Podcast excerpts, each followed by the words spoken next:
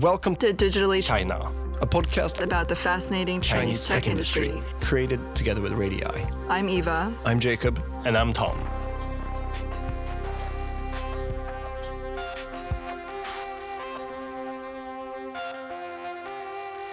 So, welcome to this last episode of season one of Digitally China. And I should say to you guys, welcome as well. This is the first time we sit in the same room since recording the first episode about a year ago.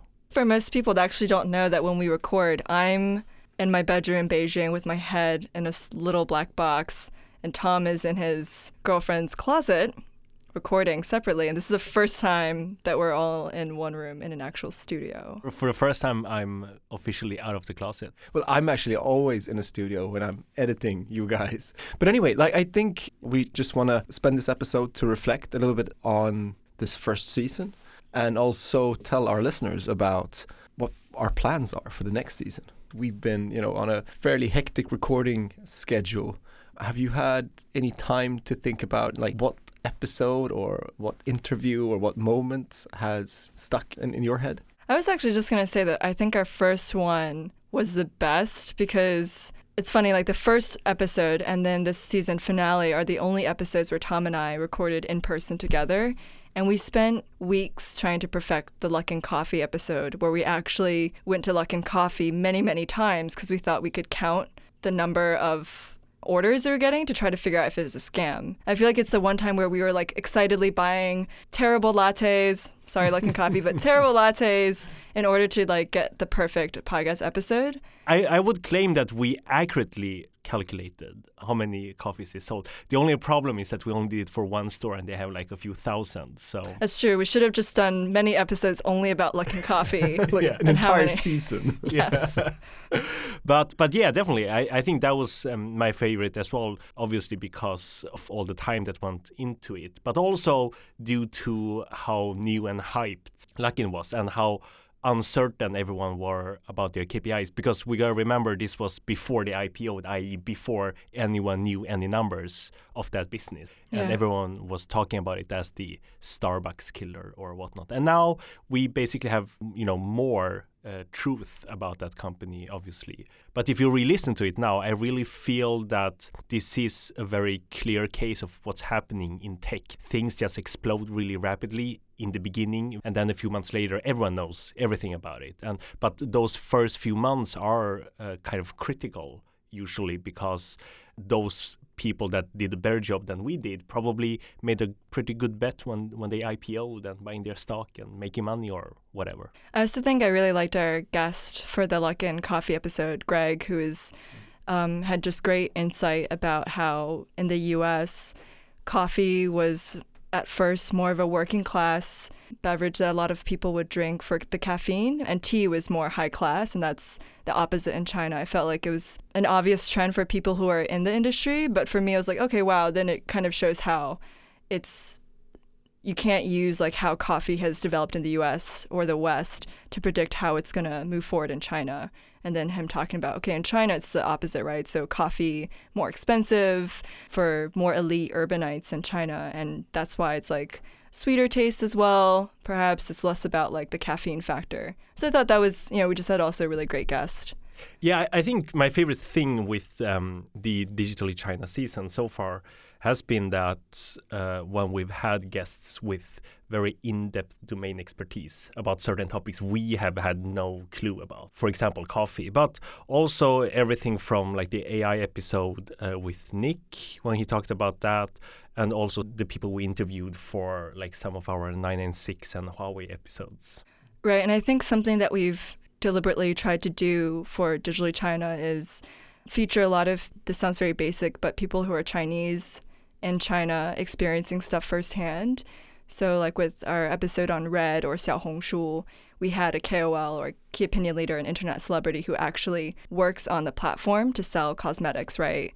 And I feel like even though it's been a lot of work to get the Chinese sound bites, you know, then we translate them, we have to transcribe it, translate it, then kind of cajole some of our friends to do the English voiceover. Like this is all much more time consuming, right? And for the gaming episode, we had a lot of transcription and translation stuff because we had like a game developer Chinese hardcore gamers. So it's a, lot more time consuming, but I think it adds a lot because we can introduce these sound bites. And it's not just analysts or people who are just observers sharing their thoughts on what we're talking about.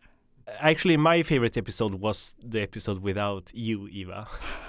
I'll just sleep now.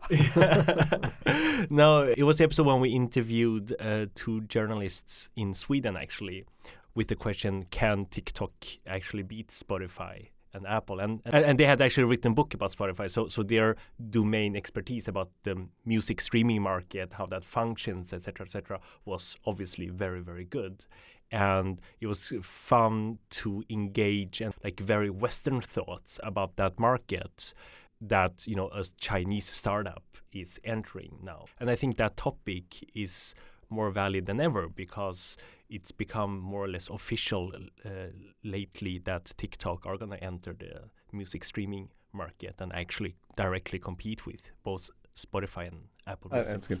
So there's a, you know, from doing a podcast for a fairly long time now, there's a rule that as a podcast creator, you always like your last episode the best. I actually happen to like our two last episodes very much. The one with, with Brian Wong, but also the one with Tim He, because it just became very apparent that when you tell a story um, about something very significant from this industry, and when you hear it from a person that has that first-hand experience, it just makes you, you know, want to hear more and more and more. I actually had a really big challenge in editing those episodes because, you know, obviously we have much more material than what ended up in the episode, and you really have to kill your darlings here. Um, but but I think for us three, that also kind of led us into a little bit what we want to do in the future. Yeah, I I mean when you meet people that have been working for a very long time for cool companies, have had cool roles, even if you do a one hour episode or a two hour episode, you barely have time to talk in depth about their actual experiences because usually they've had so long careers and done so much stuff, right? So I think that's a key thing I liked with the War of a Thousand Groupons because even though Tim He is a really good venture capitalist and he's done a million things, we focus on only one moment in his career where he has first-hand experience, but also that's really fascinating for us and hopefully the listeners, telling the story about a historic moment in the Chinese tech industry. I also think that like for us, it makes more sense. You know, as a podcast, we don't have to chase the same news cycle or you know, operate at the same pace or pulse as um, traditional news organizations, right? So for us, it's, I think that China's tech industry has developed so quickly and there's always new developments that sometimes we forget to kind of reflect on the very recent past. Calling it history seems a bit much because it's just like five or 10 years ago. But I think it's also interesting for us to kind of just look back a little bit and talk about the emergence of some new trend or even like you, like Tom was saying just an interesting moment of time in someone's experience that kind of says something about the period of growth um, in China tech. Yeah, uh, I'm really looking forward to the new format and the new season. At least personally, as a media consumer, I have been trying to look for these actual stories about those moments. For example, I would love to do a story about just the days leading up to the IPO of, let's say, Alibaba. Mm. Or the story about you know those first weeks of Mobike when they went from zero bikes to like a gazillion bikes and totally just took over Shanghai one of the largest cities in the world with their orange bikes. You know, those fun moments. Mm. Uh, sure, maybe it's not telling the full story of the companies, but I think it's also a really good opportunity to, through one key moment, tell this story about an industry and a specific startup. Yeah, so so this new format will be a monthly format uh, where we will be focusing much more on the storytelling, kind of from people with a first-hand experience. But to do this, we really need our listeners' help. We would love to get your feedback on what kinds of episodes that you want to hear. Maybe you know a person that has a first-hand experience. Uh, maybe it's you listening we want to hear more, obviously, about who you are and you know what kind of stories you want to hear. So, together with our partners at Radii, we'll have an article on radiichina.com, R A D I I China.com, where we will gather feedback and ideas. And this is not a normal call to action about just feedback. We really need your help to understand who you are and also get people to talk to about very cool moments in the Chinese tech history. And also just topics that you're curious about. So with that said, thank you very much for listening to you know this recap, but also to season one. And we still are uh, pretty overwhelmed about how many of you out there that are actually tuning in to listen to our episodes. And just one final reminder to give us all that feedback, uh, visit radiichina.com.